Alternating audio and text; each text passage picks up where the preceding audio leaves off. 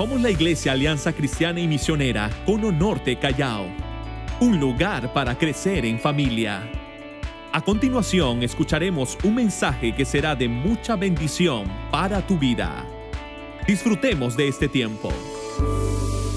El glorioso plan de Dios. Yo creo que Dios tiene un plan maravilloso para cada uno de nosotros. Amén. Y este glorioso plan de Dios es muy importante que nosotros lo conozcamos, que nosotros lo entendamos. Porque si no lo comprendemos, puede que nosotros o no nos interese Dios o andemos juzgando a Dios por todo lo que nos pasa. Cuando lo que realmente tenemos que comprender es que Dios no solamente es omnipotente, omnisciente, omnipresente, que significa que todo lo puede, que está en todas partes y que lo conoce todo, sino que este Dios también es soberano. Y cuando la Biblia dice que Él es soberano, está diciendo que Dios tiene control de cada circunstancia de nuestras vidas.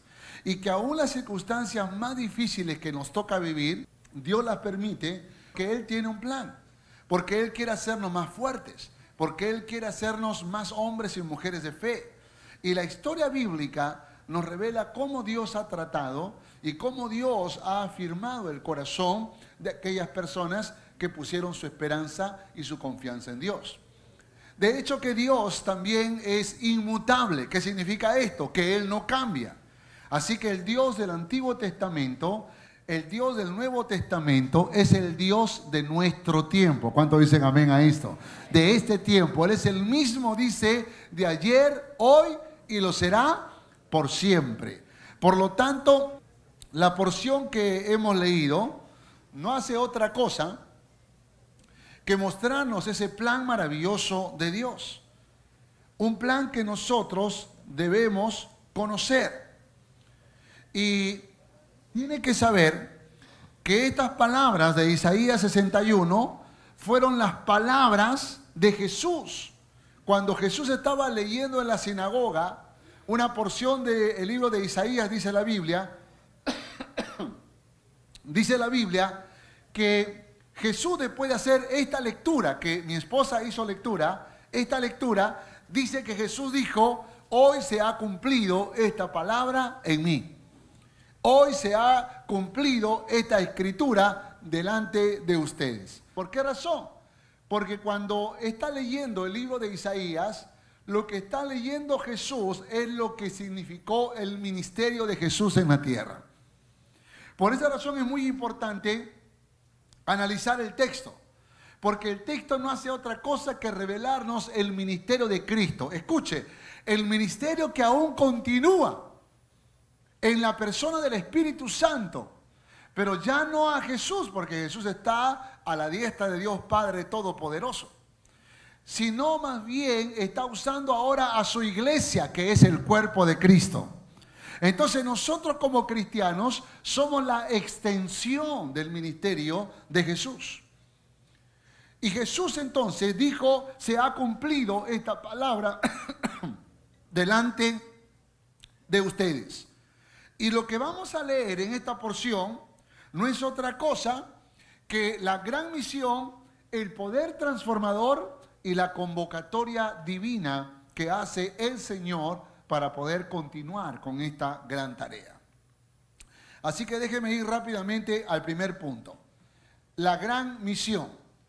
La gran misión que el Señor tiene o que tuvo y que tiene a través nuestro, que somos los cristianos de hoy, es una misión que es muy importante que lo entendamos. Porque puede que nosotros, sin darnos cuenta, convirtamos la iglesia en un espacio confortable solamente, pero no en un espacio para salvar, para sanar y para restaurar vidas. Entonces nos distraemos en cosas que probablemente son buenas, pero que nos puede estar apartando del propósito principal por el cual somos y por el cual vivimos. Y encontramos entonces, a la luz de la palabra del Señor en Isaías 61, verso 1 y 2, lo que desea hacer Dios. La misión tiene que ver con el deseo de Dios, por lo cual envió a Cristo a la tierra y que hoy sigue siendo nuestra misión. Y dice así la palabra del Señor, vuelvo a leer conmigo. el Espíritu de Jehová, el Señor, está sobre mí, dice la palabra, porque me ungió Jehová. La unción es muy importante. ¿Cuántos dicen amén a esto? La unción es muy importante. Jesús se llamó Cristo. ¿Sabe por qué se llamó Cristo? Porque la palabra Cristo es una palabra griega que traducido al español sería el ungido. Jesús era el Cristo, el ungido. Porque Jesús no usó su divinidad para hacer todo lo que hizo. Él usó el poder del Espíritu Santo. El mismo Espíritu Santo que está en nosotros. Por lo tanto, la única manera de cumplir con la gran misión es que podamos tener la unción de Dios en la persona del Espíritu Santo. Y todo aquel que ha nacido de nuevo ha sido sellado con el Espíritu Santo. Y todo aquel que conecta su corazón plenamente con Dios, entonces tiene la plenitud del Espíritu Santo, que no es otra cosa que la unción del Espíritu Santo. ¿Cuántos quieren esa unción en su vida? Entonces consagre su corazón a Dios, límpiese, quite toda atadura, todo pecado, todo desorden, purifique su corazón y verá cómo la gracia, la unción, el poder de Dios viene sobre su vida. Y encontramos entonces este gran secreto que hoy le estaba, el, viernes se lo estaba compartiendo a los líderes. Necesitamos la unción del Espíritu Santo. Y así dice, el Espíritu de Jehová está sobre mí porque me ungió Jehová y me ha enviado. ¿A qué fue enviado el Señor? Y ahí hay una lista, ¿sí o no? La primera, a predicar buenas nuevas a los... ¿Esta sociedad necesita buenas nuevas o no? necesita buenas noticias o no. En medio de una, vivimos en medio de una sociedad que cada vez que prendemos el televisor para mirar alguna noticia, todas son malas, ¿sí o no? Y, vamos por las calles y todas son malas. Y de pronto encontramos que andamos siempre en peligro, que andamos siempre en situaciones, en situaciones complicadas. Pastor Luis Ocaña vive en el segundo piso donde yo vivo. Yo vivo en el primero, él vive en el segundo. Y ayer me llamó y me dijo, te voy a contar lo que una vecina me ha contado. Que tú ni te diste cuenta, pero te iban a asaltar el día de ayer. Por la noche, el viernes por la noche. Un auto los estaba siguiendo y cuando ustedes bajaron del auto, ese auto se detuvo, iban a bajar delincuentes que estaban con armas. Pero por alguna razón ellos prefirieron, después de haberse detenido, avanzar, avanzar un poco más y finalmente terminaron asaltando a otra persona. O bueno, intentaron, pero aquel salió corriendo y no, no lo pudo asaltar. Y cuando me estaba escuchando, gracias hermana, cuando me estaba, me estaba escuchando estas malas noticias, yo digo, así estamos viviendo, ¿sí o no? Así estamos viviendo. Con temor, con, inseguridad, porque la delincuencia ha crecido, ha aumentado y siempre hay malas noticias. Pero en medio de esta sociedad en la que hay malas noticias, Qué bueno es saber que cuando abrimos la Biblia hay buenas noticias. Amén que hay uno que murió por nosotros, que entregó la vida por nosotros, que quiere escribir nuestros nombres en el libro de la vida, que quiere salvarnos, que quiere ayudarnos, que quiere consolarnos, que quiere protegernos cada día. Y Él está presente aquí en esta mañana porque su palabra dice que donde están todos, dos o más reunidos en su nombre, Él está aquí en medio de ellos. ¿Cuántos dicen amén a esto? Su presencia está con nosotros. Y, es, y son buenas noticias. El hecho de que Cristo vino a salvarnos es una gran y buena noticia que tenemos que contarla, que tenemos que compartirla. ¿Qué otra cosa vino a hacer el Señor? A vendar a los quebrantados de corazón. Y eso no es otra cosa, a los quebrantados de corazón no es otra cosa que a los que tienen heridas en el alma. Heridas. La palabra quebranto viene de una palabra griega eh, que, se dice así, trauma. Es una palabra que nosotros conocemos mucho, ¿sí o no? Pero trauma o trajuma es una palabra griega. Nosotros lo hemos castellanizado, pero la traducción al español sería herida, pero herida del alma. Y todos tenemos heridas del corazón.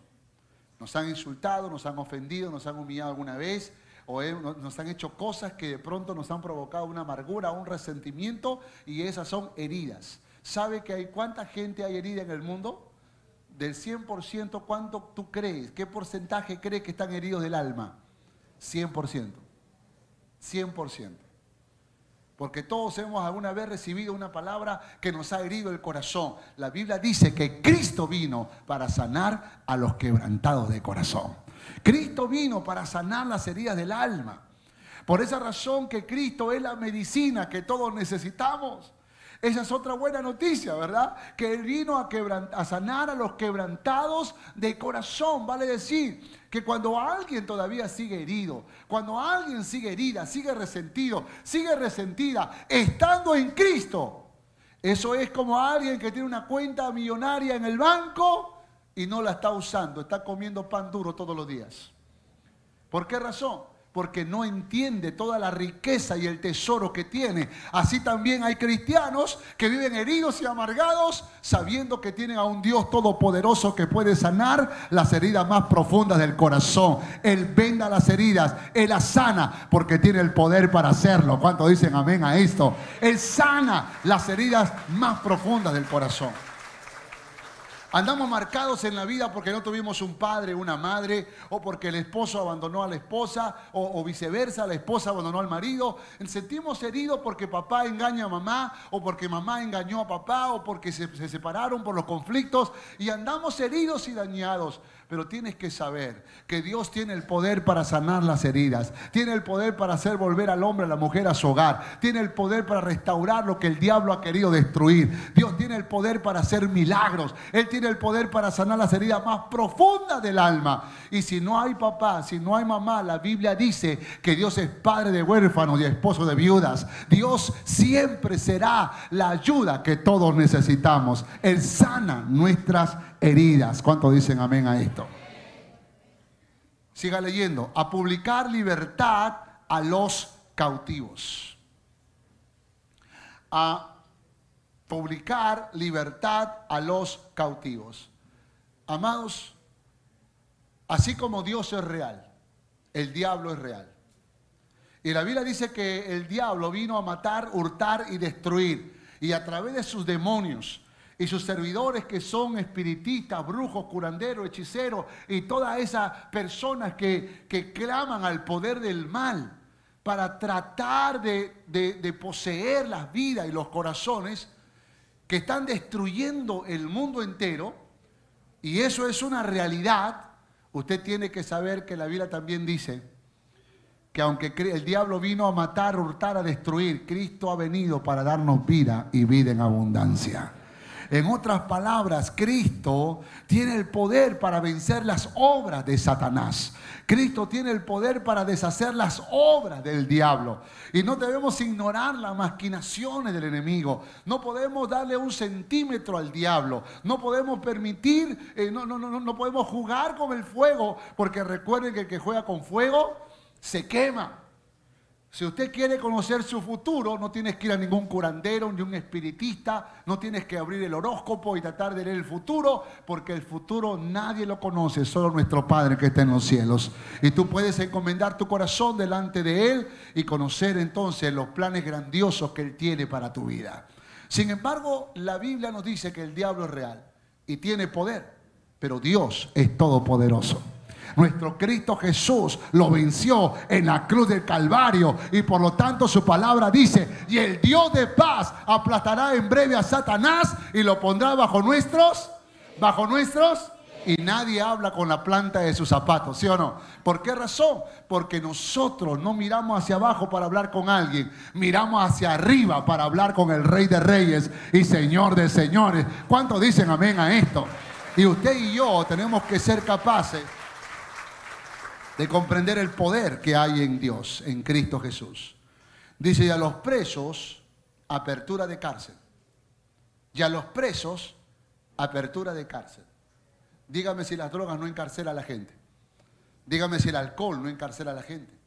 Dígame si la pornografía no encarcela a la gente. Dígame si los vicios de este mundo, el adulterio eh, y tantas otras cosas más encarcelan la vida de los hombres y de las mujeres. Pero la Biblia dice que Cristo vino. No solo vino para dar buenas noticias, No solo vino para sanar los quebrantados de corazón, no solo vino para libertar a los cautivos de las obras del diablo, sino que también vino para dar libertad a los presos. Porque todos hemos estado en una cárcel, ¿verdad?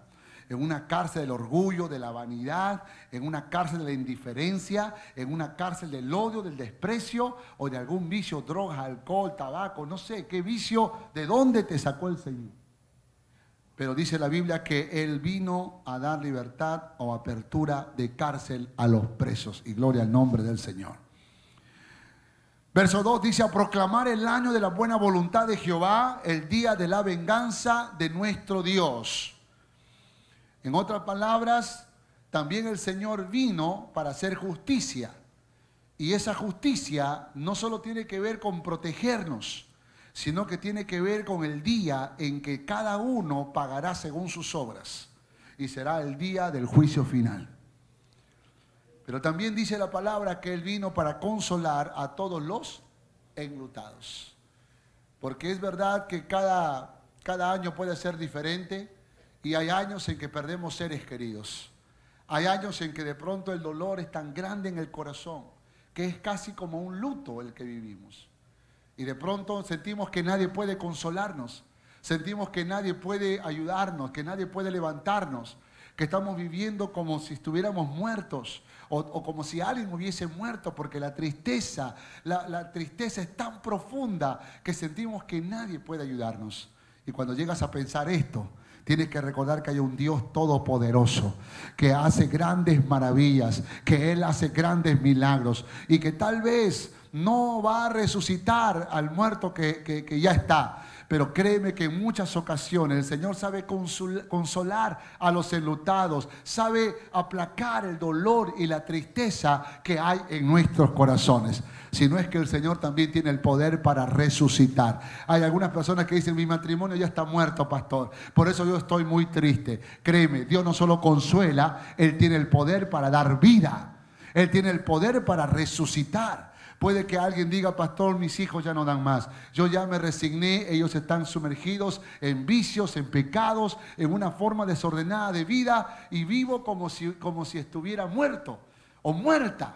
Pero yo te digo hoy, no solamente el Señor puede consolar tu corazón, sino que Él tiene el poder para tocar el corazón más recio y más duro. Él tiene el poder para dar vida a lo que no tiene vida. Él tiene el poder para resucitar aún a los muertos. Por esa razón un día cuando Marta estaba llorando diciendo, sí Señor, yo sé que algún día mi hermano Lázaro ha de resucitar. Ese día del juicio final, Jesús dijo, no, no, no, no, yo soy la, resurrección y la vida. Y el que cree en mí, aunque esté muerto, vivirá, porque Dios tiene el poder para hacerlo. El testimonio y la evidencia de esto somos nosotros, que estábamos muertos y ahora estamos vivos por el poder de Cristo. ¿Cuántos dicen amén?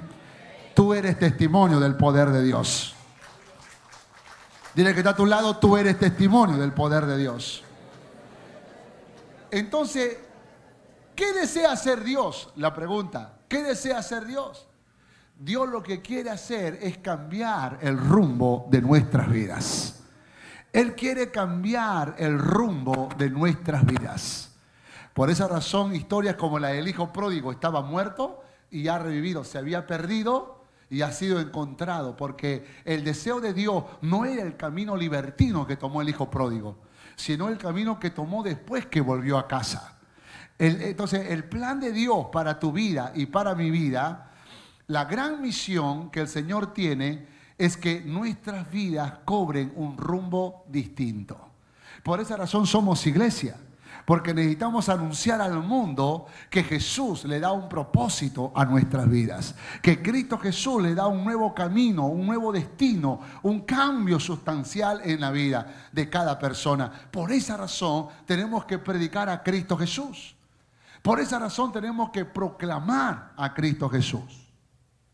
Segundo punto. ¿Para qué? ¿Para qué quiere cambiar el rumbo de mi vida? ¿Para qué quiere Dios hacer esto en mi vida? ¿Para qué me quiere sacar del alcohol, de la droga, del, adulterio, del orgullo, de la vanidad? ¿Para qué me quiere sacar de, los vicios o de, de, mi forma equivocada de vivir? ¿Para qué Dios quiere hacer eso? No solamente por amor, no solamente porque lo necesitamos, sino porque Dios tiene un plan y por esa razón desata su poder transformador. Entonces no solo hay una misión, que es salvar tu vida, sino que ahora que eres salvo, sino que ahora que eres salva, el poder transformador de Dios va a actuar en tu corazón. ¿Cuántos han experimentado el poder de Dios en su vida? ¿Para qué? Quiero que leas, por favor, con mucho cuidado, versos 3 y 4. Dice, a ordenar que los afligidos de Sión se les dé, ¿qué dice? Gloria en lugar de ceniza. ¿Qué más? Olo de gozo en lugar de luto. ¿Qué más? Manto de alegría en lugar de espíritu angustiado. Ahora, entienda, ¿usted quiere que su vida sea como la ceniza? ¿Como el lugar de luto? ¿Con espíritu angustiado? Pero no es así como vive este mundo. No es así como vive la sociedad. Pero la Biblia dice que por la orden de nuestro Padre que está en los cielos, y por esa obra de Jesucristo en la cruz del Calvario, por eso Jesús dijo, hoy se ha cumplido esta palabra delante de ustedes. Lo que estaba diciendo es que delante de ustedes está aquel que va a hacer posible esta promesa. ¿Y cuál es la promesa? Que Dios nos dará gloria en lugar de ceniza óleo de gozo en lugar de luto, manto de alegría en lugar de espíritu angustiado. ¿Cuántos quieren eso para su vida? Yo también lo deseo y en Cristo Jesús es posible. Entonces, dice la palabra, serás llamado. ¿Cómo serás llamado? ¿Cómo serás llamado? Árboles de justicia. ¿Y qué más? Plantío de Jehová. Árboles de justicia. ¿Puede imaginarte? Puede imaginarte que antes, si ahora podemos ser o somos árboles de justicia, ¿qué éramos antes? ¿Qué éramos antes entonces? Entonces yo entiendo, un árbol de justicia es un árbol que da frutos, ¿no? Es un árbol de justicia. Otra versión va a decir un árbol con muchos frutos. Porque obviamente si hay un árbol, por ejemplo, un manzano, lo justo sería que ese manzano dé manzanas, ¿sí o no?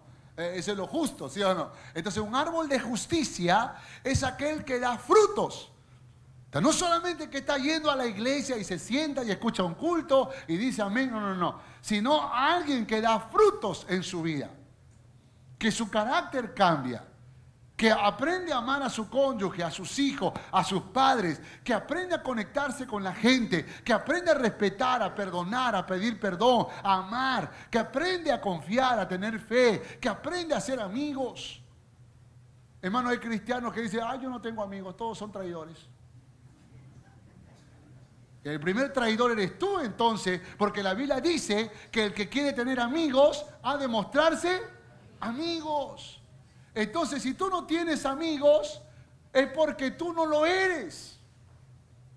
Y ahí es donde tenemos que analizarnos, hermanos, cómo estamos viviendo, cómo nos estamos relacionando, qué actitud tenemos del corazón, si realmente estamos conectándonos con los demás si estamos aprendiendo a confiar, a amar, a perdonar y aún a pedir perdón. Árbol de justicia es un árbol que da frutos. Y si antes, si ahora somos árboles de justicia, antes éramos árboles sin frutos. Es más, sin hojas. Un árbol seco. Pero ahora somos árboles. Ahora somos árboles. Dígalo con fe, por favor. Somos árboles Diga que está a tu lado. Antes eras un árbol seco.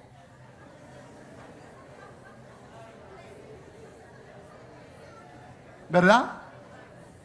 ¿Verdad? Pero ahora somos árboles. Ahora dile que a tu lado. Yo soy un árbol de justicia. Dígale, dígale. Plantío de Jehová. Qué lindo, ¿no? Eso es lo que somos para gloria suya, para gloria del Señor. Por eso cuando alguien te dice, wow, mira qué lindo carácter tiene, qué amable eres, qué, qué, qué, qué, linda persona, tienes algo especial. Tú no digas, así me criaron de chiquita. No, no, no, no. Tú dale gloria a aquel que ha hecho posible que siendo un árbol seco y sin frutos, Dios te convirtió en un árbol de justicia y es nuestro Rey de Reyes y Señor de Señores. A Él sea la gloria, a Él sea la honra y a Él sea la alabanza. ¿Y qué hace un árbol de justicia? ¿Qué hace? Verso 4. Este es el para qué. Reedificarán las ruinas antiguas. Gloria al nombre del Señor. Hermanos, Dios nos ha dado una sabiduría increíble para ayudar a que otras personas puedan empezar un nuevo tiempo en sus vidas. Y cuando conversamos con las personas encontramos sus dolores, sus sufrimientos, sus pruebas, sus batallas, pero no saben refugiarse en los brazos del Señor. Y nosotros podemos restaurar sus ruinas antiguas, ¿verdad? Podemos decirle, mira, mira, mi amigo, mi amiga, yo sé que tú has tratado de luchar solo, sola en la vida, pero tienes que saber que hay un Dios todopoderoso. Hay un Dios de misericordia. Él vino a la tierra, entregó su vida por nosotros. Murió en la cruz de Calvario porque no había ningún hombre, ninguna mujer que podría ser justo o justa para morir por la humanidad. Pero Cristo vino a la tierra, entregó su vida por nosotros para que tú y yo tengamos vida y vida en abundancia. Hay esperanza en Cristo Jesús. Puedes tener un nuevo comienzo, un nuevo tiempo en tu vida. No será perfecta esa vida, no es que nunca habrán problemas, pero la presencia de Dios estará siempre contigo para ayudarte, para consolarte, para fortalecerte, para levantarte. Eso es lo que hace nuestro Cristo maravilloso. ¿Cuánto dicen amén a esto? reedificarán las ruinas antiguas, levantarán los asolamientos primero y restaurarán las ciudades arruinadas, los escombros de muchas. dígame si las ciudades no están arruinadas. Dígame si las ciudades no están convulsionadas por el pecado, por la traición, por, por los intereses personales, por, por el egoísmo, por los celos, por la envidia. Es una ciudad destruida, hermanos. Por esa razón Dios nos ha puesto como la luz del mundo, como la sal de la tierra. Por esa razón Dios nos ha puesto para iluminar nuestro centro de trabajo, en nuestro centro de estudio, en la iglesia, donde quiera que vayamos. Que se digan de los cristianos que somos ejemplo, que somos modelo, que somos inspiración. Que se diga de los cristianos que estamos viviendo eh, una, una vida distinta, diferente, ejemplar, que está inspirando los corazones de muchas personas. Porque las ciudades destruidas lo necesitan. Y Dios nos ha convocado para que podamos hacer algo por nuestra ciudad. ¿Cuánto dicen amén? Las ruinas antiguas los asolamientos primeros, las ciudades arruinadas y los escombros de muchas generaciones. Hermanos, cuando vemos hoy la juventud, cuando vemos hoy los adolescentes de nuestra sociedad, cuando hoy aún vemos a los niños, nos damos cuenta, nos damos cuenta que realmente están siendo atrapados por el pecado, por el vicio. Eh, eh, no sé si ustedes se han dado cuenta, pero ahora en internet están corriendo muchos videos cortitos de padres desesperados que están rompiendo en una cámara, rompiendo eh, los juegos de Nintendo, Wii, o no sé qué tipo de juegos hasta ahora existen, que sus hijos eh, los tienen atrapados, esclavos. Entonces ellos ah, eh, en los videos cortitos se ve que agarran la máquina y le, dan martillo, piedra, lo tiran al agua, hacen todo. Y, vieras cómo lloran esos muchachos. Y estamos hablando no niños de 3, 4, sí, estamos hablando muchachos de 15, 20, 25 años. Que se tiran al suelo, que gritan, que sienten que le han arrancado el alma. Porque esas máquinas están cambiando el afecto a los padres, a la familia por esos juegos, por los celulares inteligentes, por las conexiones a través de las redes sociales. Y, nos estamos olvidando la importancia y el valor de conectarnos como familia. Así es como vive esta sociedad. La sociedad en que vivimos es una sociedad que está destruida y las generaciones jóvenes también viven en escombros. Pero el Señor nos ha dado el poder para anunciar este mensaje de luz y de esperanza. Y poder decirle a los hijos, a los padres, a los esposos, a las esposas, que hay un poder transformador aguardando para sus vidas, que Dios tiene el poder para hacer milagros, que no se ha acabado, que todavía Dios no ha terminado, porque mientras hay vida, hay esperanza. Y podemos nosotros ver con nuestros ojos el vivo poder de Dios en el corazón aún de las personas más duras que podamos tener en la familia. Yo vi a mi padre entregar su vida a Cristo. Un hombre que pensé que tal vez nunca entregaría su vida a Cristo. Pero yo fui testigo de verlo no solo rendir su corazón al Señor, sino de crecer en la fe cristiana.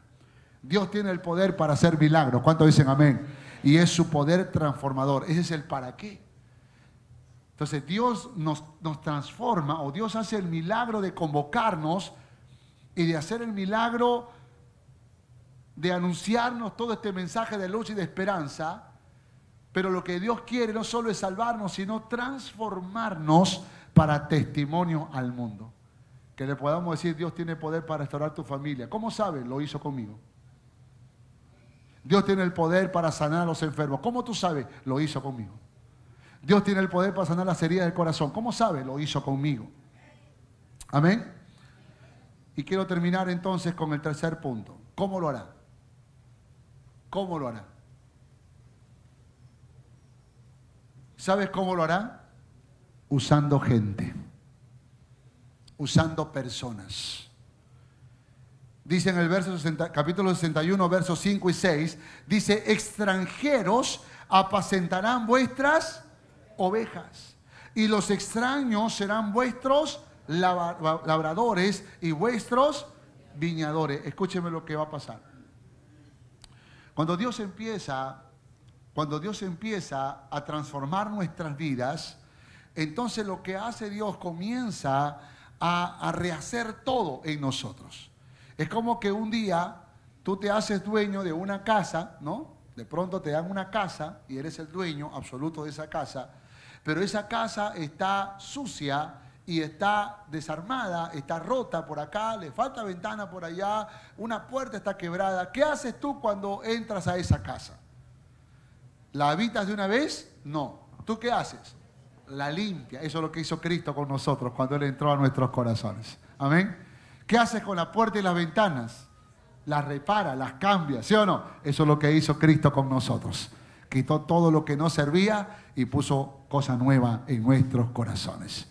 Y después de limpiarla y todo, entonces nosotros ambientamos, perfumamos la casa porque queremos que la casa esté muy linda. Y eso es lo que hizo Dios, envió su Espíritu Santo y comenzó a llenar toda la casa con su presencia. Y luego vino a habitar en nosotros. Amén. Por eso decimos que Cristo está en nosotros. ¿Por qué razón? Porque somos una casa lavada, limpiada, transformada. Y aunque Dios sigue reparando algunas cosas en nuestras vidas, pero, pero hemos sido limpiados y hemos sido transformados por el poder de Dios. Amén. Y eso no solamente pasa aquí, pasa en todo el mundo. Hay más de mil millones de cristianos en el mundo entero. Y es increíble cómo Dios, cuando tiene una visión grande, Dios envía a esos extranjeros. Dios prometió a Israel que si Israel fuera obediente, Dios enviaría extranjeros para servirles. Y amados, tienes que saber que si tú eres obediente a Dios, si tú aprendes a amar a Dios con todo tu corazón, aún gente que tú no conoces, vendrán a ti para servirte. Gente que tú no conoces, vendrán a ti para hacer cosas extraordinarias y sorprendentes. Y estas son las cosas que Dios va a hacer porque has aprendido a amar a Dios con todo tu corazón. Y no solamente Dios va a usar a otras personas. Dice el verso 6, y vosotros seréis llamados. ¿Cómo seréis llamados? sacerdote de Jehová. ¿Qué más? Ministro de nuestro Dios seréis llamados, comeréis la riqueza de las naciones y con su gloria, y con su gloria, ¿cuántos quieren ser sublimes? ¿Ah? Tenemos un chocolate que se llama sublime, ¿no? Qué rico es comerlo. Pues así de sabrosos somos cuando Cristo está en el centro de nuestros corazones. Ojalá te digan eso, ¿no? Hermano, usted parece como el chocolate sublime. No por los ámbitos, ¿no? Sino por, por, por... Eres dulce. Realmente, hermano, usted, usted es dulce, usted es alegre, usted me bendice con su sonrisa, con su mirada, con sus palabras. Eso es lo que Dios quiere hacer en tu vida. Quiero poner un ejemplo. La tierra de Aucayama. Había un sueño que era el sueño de Dios. ¿eh? Y cuando el Señor nos dio esa tierra, esa tierra estaba seca. ¿Cómo estaba tu vida? Como esa tierra. Pero Dios miró la tierra a través nuestro, ¿no? Miró la tierra y Dios dijo, yo tengo un sueño con esa tierra. Pero está seca, no importa, yo tengo sueños. El Señor ha dicho, yo tengo sueños con tu vida. Y tal vez hasta tú tienes duda de eso y dices, pero yo estoy seco, yo estoy seca, no importa lo que tú creas. Dice Dios, yo tengo un plan glorioso con tu vida. Y cuando compramos la propiedad milagrosamente, milagrosamente, hermanos, em, empezamos a echar un poco de agua, esa tierra seca, arena de mar que parecía. Le echamos un poco de agua y comenzó a enverdecer. Esa tierra seca comenzó a mostrar que había vida, porque echamos agua. Amén. La Biblia dice que uno de los símbolos del Espíritu Santo es el agua. Amén. Entonces Dios echó el agua sobre tu vida, que es el Espíritu Santo. ¿Y qué pasó con tu vida? Que estaba seca. ¿Qué pasó? Empezó a... ¿Qué pasó con mi vida que estaba seca? Empezó a, a florecer. Y de pronto la gente dice, oye, pero si tú eras un renegón, si tú eras una chismosa pleitista, pero si tú eras un borracho, si tú eras una persona eh, orgullosa, soberbia, no saludaba a nadie por los títulos que habías alcanzado, ¿cómo es que ahora eres amable, eres alegre? ¿Cómo es que ahora sonríes, amas a los tuyos? Tú dices, lo que pasa es que Dios echó agua sobre mi vida, el agua del Espíritu Santo, y empecé a florecer. Y Dios empezó a hacer milagros en mi vida. ¿Cuántos dicen amén a esto? entonces Dios empieza a florecer. Entonces, para que tú sigas creciendo y sigas siendo más grande en el reino de Dios, Dios envía siervos, envía personas. Personas para ayudarte, personas para consolarte, personas para animarte. Así como Dios envió a los primeros hombres a Ucayama. Y de pronto ahora empieza el trabajo porque lo primero, el florecimiento es lo primero, señal de vida. Pero ahora Dios quiere hacer cosas más grandes en tu corazón. Él quiere hacer cosas más grandiosas en tu vida. Entonces Dios empieza a operar y comienza a enviar a sus siervos para animarte, para hablarte. Y Dios usa a los maestros, a los predicadores, a los consejeros, a los tutores, a los ministros, a cada persona que ha cruzado por tu vida y que te ha, sido usado por Dios para animarte, para fortalecer y no solamente usa a los de cerca, usa a los de lejos, porque Dios puede usar a una persona que ni siquiera tú conoces para poder traer palabra del cielo para tu vida, para tu corazón. Y Aucayama fue bendecido por extranjeros que vinieron y dijeron, nos sumamos a la tarea. ¿Por qué razón? Porque Dios quería convertir esa tierra seca en un lugar glorioso y poderoso. Dios quería convertir esa tierra seca, Dios quería convertir esa tierra seca en un lugar que sea útil para bendición de muchas personas esa tierra seca fue convertida en un hermoso campamento que hoy en día no solamente es el campamento más hermoso cristiano de todos los campamentos cristianos, sino es un lugar donde muchas vidas son transformadas, son salvadas, son restauradas, porque para eso Dios tomó esa tierra seca. Dios tomó tu vida no solamente para darle vida, no solamente para trabajar en tu desarrollo y crecimiento, sino que te ha convertido en un instrumento para bendición de muchas vidas y estando seco y sin vida, estando seca y sin vida, Dios te ha tomado de los confines de la tierra para derramar gloria, poder, unción y usarte para gloria y alabanza de su nombre. ¿Cuántos dicen amén a esto? Dale gloria y alabanza a nuestro Dios.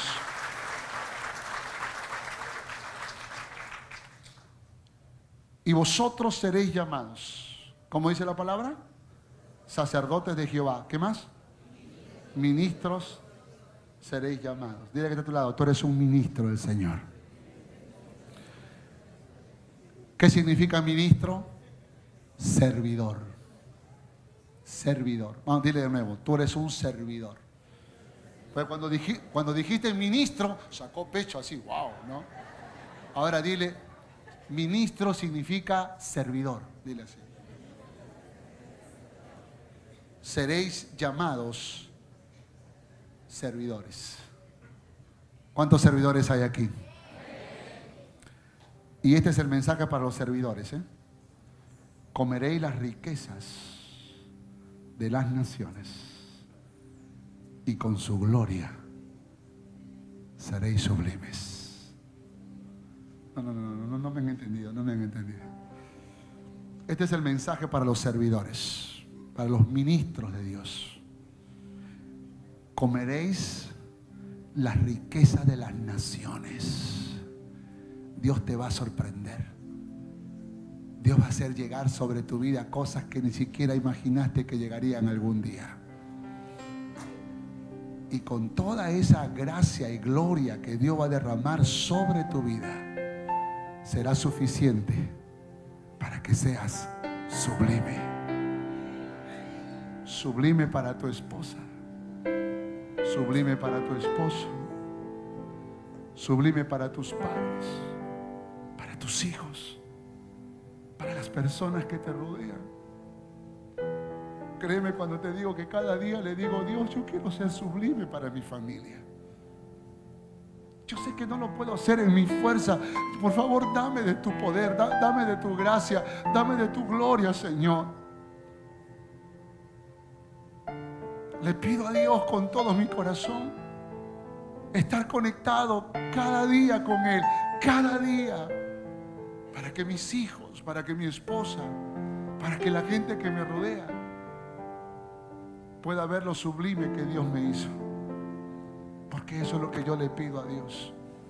Señor, si me vas a dar, si vas a desatar provisión de todo tipo sobre mi vida, si aún me vas a dar de tu gloria, yo no quiero usarla sino para bendición de los demás, para compartir con los demás, para dárselo a los demás.